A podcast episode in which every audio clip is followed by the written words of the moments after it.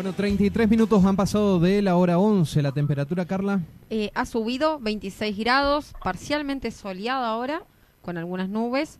Seguimos teniendo una máxima de 29 grados para lo que va a ser la jornada el día sábado y mínimas de 16 para la noche.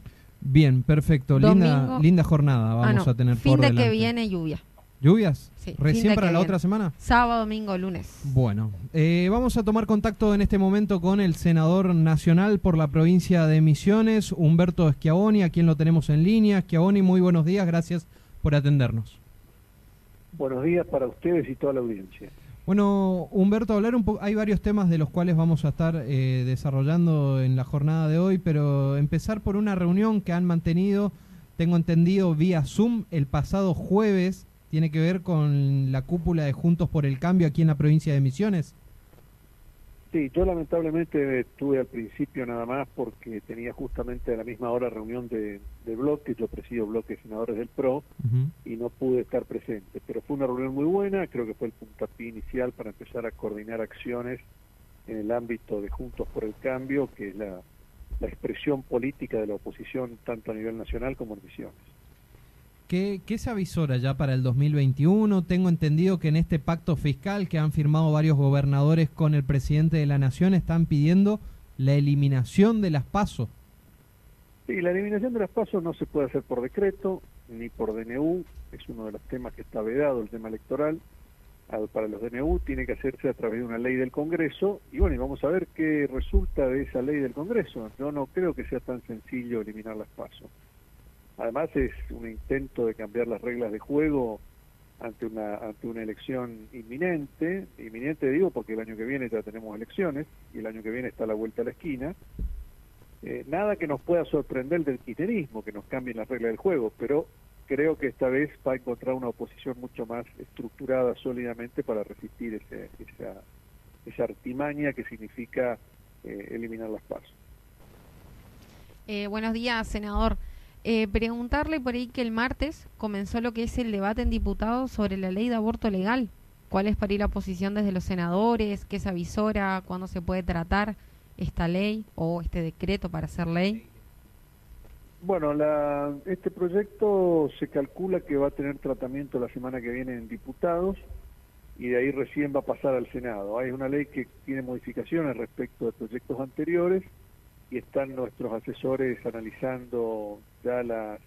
Todavía no sabemos cómo va a terminar porque puede haber modificaciones en diputados, o sea que recién una vez que llegue la media sanción al Senado vamos a tener una idea acabada y realmente ahí tomar posición respecto al tema. ¿Usted continúa teniendo la misma postura que en el debate anterior, Humberto, no? Yo continúo con la misma postura, eh, conceptualmente, yo creo que es un problema de salud pública, esto no es un problema confesional, es un problema donde más allá de la penalización que tiene la realización de abortos o la práctica de abortos, los abortos se hacen y se hacen de la peor manera, sobre todo para la gente que tiene menores recursos. Por lo tanto, lo enfocamos desde el punto de vista de un problema de salud pública. Eh, no sabemos exactamente cuál es el cómo va a terminar este medio, esta media sanción y en función de eso vamos a vamos a definir ya la posición eh, respecto de la votación en el Senado. ¿Le, darían los números para convertirse en ley este año, senador? Eh, la verdad que no sé, no sé, no sé, el, Senado ha cambiado parcialmente su composición, eh, hay mucha gente incluso que había votado de una manera que está pensando cambiar el voto, o sea que hubo abstenciones. La verdad que está muy incierto, todavía no sabemos que, cómo va a terminar la, el tablero definitivo en con respecto a este tema. ¿Existe la posibilidad de que la votación eh, de este proyecto de ley se haga de manera presencial? En el Senado no, en diputados entiendo que sí. ¿Pero que lo, harían en el recinto, senador? No, dice que están buscando están buscando en, un estadio en la capital para que permita que estén todos los diputados presentes. Pero, insisto, esas son informaciones que me llegan pero eh, no tengo la, certeza ya que no estoy en la Cámara de Diputados. Lo, lo, llevo también al tema Fondo Especial Yerbatero, algo que se está planteando también desde la provincia de Misiones, Humberto. Yo creo que el sector yerbatero lo que necesita es tener reglas de juego más claras, Eh, fíjese que hoy es un sector totalmente regulado, donde por un lado se fija el precio de la materia prima y de la yerba mate canchada, y por otro lado se fija el precio en la, en la góndola, góndola de los supermercados. Eh, toda vez que se altera la realidad económica, se alteran las leyes económicas, se producen o quiebras o desabastecimiento, mercado negro, eh, trabajo este, informal, etcétera, etcétera. Yo creo que el sector yerbatero lo que necesita es tener que donde un sistema donde jueguen libremente la oferta y la demanda y aquellos sectores que por efecto de, esa, de ese juego queden al margen o, no puedan competir y, y, sean los sectores más vulnerables, el Estado debe buscar otras alternativas productivas o la reconversión de los propios yerbales para que sean competitivos. Lo que no se puede es a un sector tan importante de la economía, sobre todo nuestra provincia, que tiene tanto impacto en el consumidor, encorsetarlo de la manera que se lo está encorsetando en la actualidad. Eh, le consulto también porque las expectativas de los misioneros y también de los funcionarios de la provincia de Misiones están puestas en, la en lo que se le ha facultado al presidente de la Nación a través del presupuesto que se ejecutará en el 2021, con la posibilidad de crear zonas especiales y áreas aduaneras en la provincia. ¿Ya se está hablando de qué específicamente? ¿Se está redactando la letra chica de esta facultad que se le va a otorgar al Ejecutivo Nacional? Tengo entendido que no, tengo entendido que no. Así como salió la ley, es de una amplia discrecionalidad al Poder Ejecutivo, eh, pero no tenemos ningún tipo de información que se haya avanzado en este tema. Nosotros hubiéramos preferido que salga ya específicamente para la provincia de Misiones y con un régimen de aplicación inmediata. Eh, no, no podemos saber cuándo lo va a hacer el Ejecutivo, de qué manera, qué beneficios va a otorgar. La verdad que para mí fue absolutamente insatisfactoria así como salió la ley. Claro, porque no, no hay muchos detalles y esto suposiciones por lo menos hasta el momento. Solamente eso. Ah, ahora, lo que sí detalla en un artículo en particular creo que tiene que ver con, con los autos, el tema de, de, los precios de los autos y de los impuestos que podrían llegar a bajar dentro de los automóviles. Sí, pero todo eso, insisto, está eh, facultado al Poder Ejecutivo para que establezca, establezca un régimen no solo para la provincia de Misiones, sino para todas las provincias fronterizas, que son la mayoría en el país. ¿no? La mayoría de las provincias tienen, tienen eh, frontera con otros países y si bien se apunta al tráfico comercial, eh, acuérdense que todas las provincias de frontera van a terminar justificando un tráfico comercial. Le, le, consulto también por su postura respecto al tema jubilados, senador. A usted le tocó presenciar debates en la anterior gestión con piedras, palos, morteros afuera del Congreso.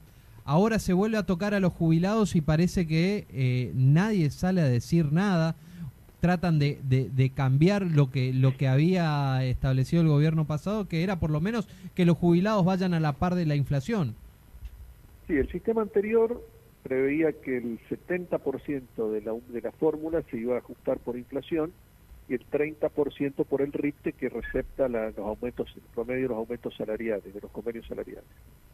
Ahora esa fórmula se elimina, se deja solamente vinculada a la recaudación de la seguridad social y al aumento de, los salarios, pero se elimina el componente de inflación.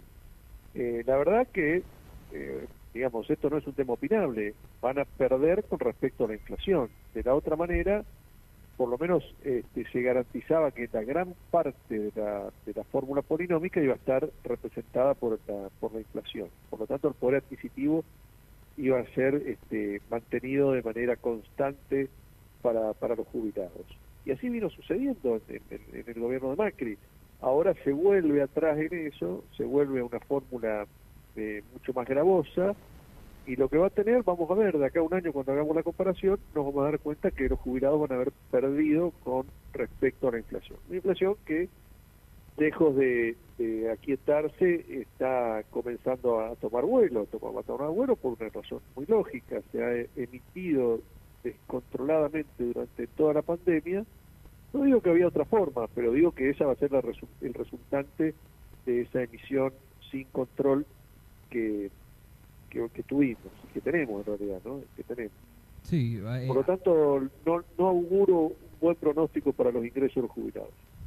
Eh, es lamentable, es lamentable y se da todo también en medio de las negociaciones con el Fondo Monetario Internacional. Es que yo creo que esa fue una exigencia del fondo, ajustar las jubilaciones por, el, por la recaudación y por el salario y no por la inflación. Esa fue una de las imposiciones del fondo. Contradiciendo las palabras de Alberto Fernández en plena campaña, vamos a pagar la deuda, pero no a costa del, del sacrificio de, del hambre de los argentinos. Bueno, convengamos que es una contradicción más.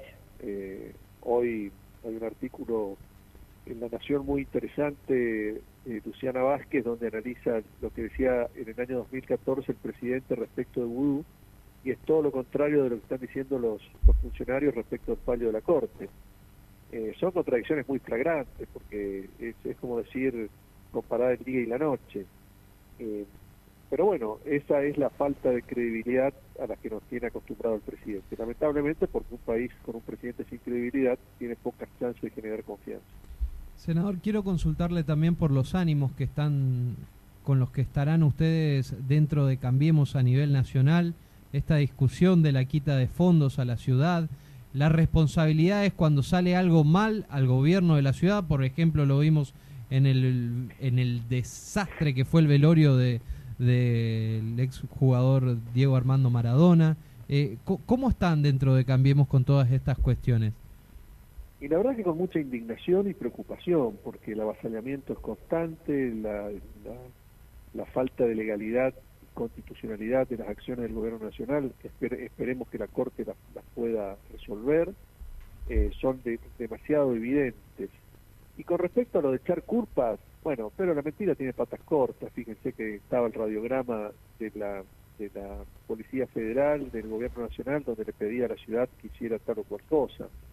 Eh, yo creo que la gente no es tonta, la gente se da cuenta que son excusas. Este es un gobierno y un presidente que habla permanentemente y lo único que hace es poner excusas que fue la propia realidad o la historia reciente le, lo desmiente. ¿no? Por eso yo hablaba de la falta de confianza que genera la, figura del presidente y eso es muy preocupante porque ustedes imaginan que ninguna inversión de, riesgo, ninguna inversión a largo plazo va a venir al país cuando no tenemos la más mínima seguridad de que se mantengan las posiciones oficiales por más de 24 horas. Senador, le agradecemos por su tiempo, ha sido usted muy amable. ¿eh? No, gracias a ustedes y, reitero el saludo a toda la audiencia de Apóstol y, la, zona aledaña donde llega la radio. Muchas gracias, muy amable. Lo teníamos al senador nacional por la provincia de Misiones y de Juntos por el Cambio, eh, Humberto Esquiaboni. Hablando de distintos temas, uno de los temas tiene que ver con lo que se está tratando en este momento en diputados, se está pasando por, por diputados y puede ser que llegue al Senado y se apruebe y se convierta en ley, el tema aborto. Sí, pero mucha incertidumbre, por lo que nos dio a entender el senador. Hay incertidumbre, hay también incertidumbre y me despierta mucho la atención que todavía no haya nada específico sobre lo que se aprobó en el presupuesto 2021. O sea, aprobamos algo que no sabemos qué vamos a implementar. Eh, está, eh, está, un tema mío candente en lo que es diputados y senadores, ¿eh? Con el presidente, con esto la quita de fondos. Sí, está, tensa y aparentemente la grieta se está profundizando un poco más. ¿Qué será el año que viene con el año electoral, no? Uh, de por medio y el trabajo que vamos a tener también, el, rol que van a cumplir los medios de, comunicación. Bueno, tenemos que hacer una pausa cortita y ya volvemos sobre el final.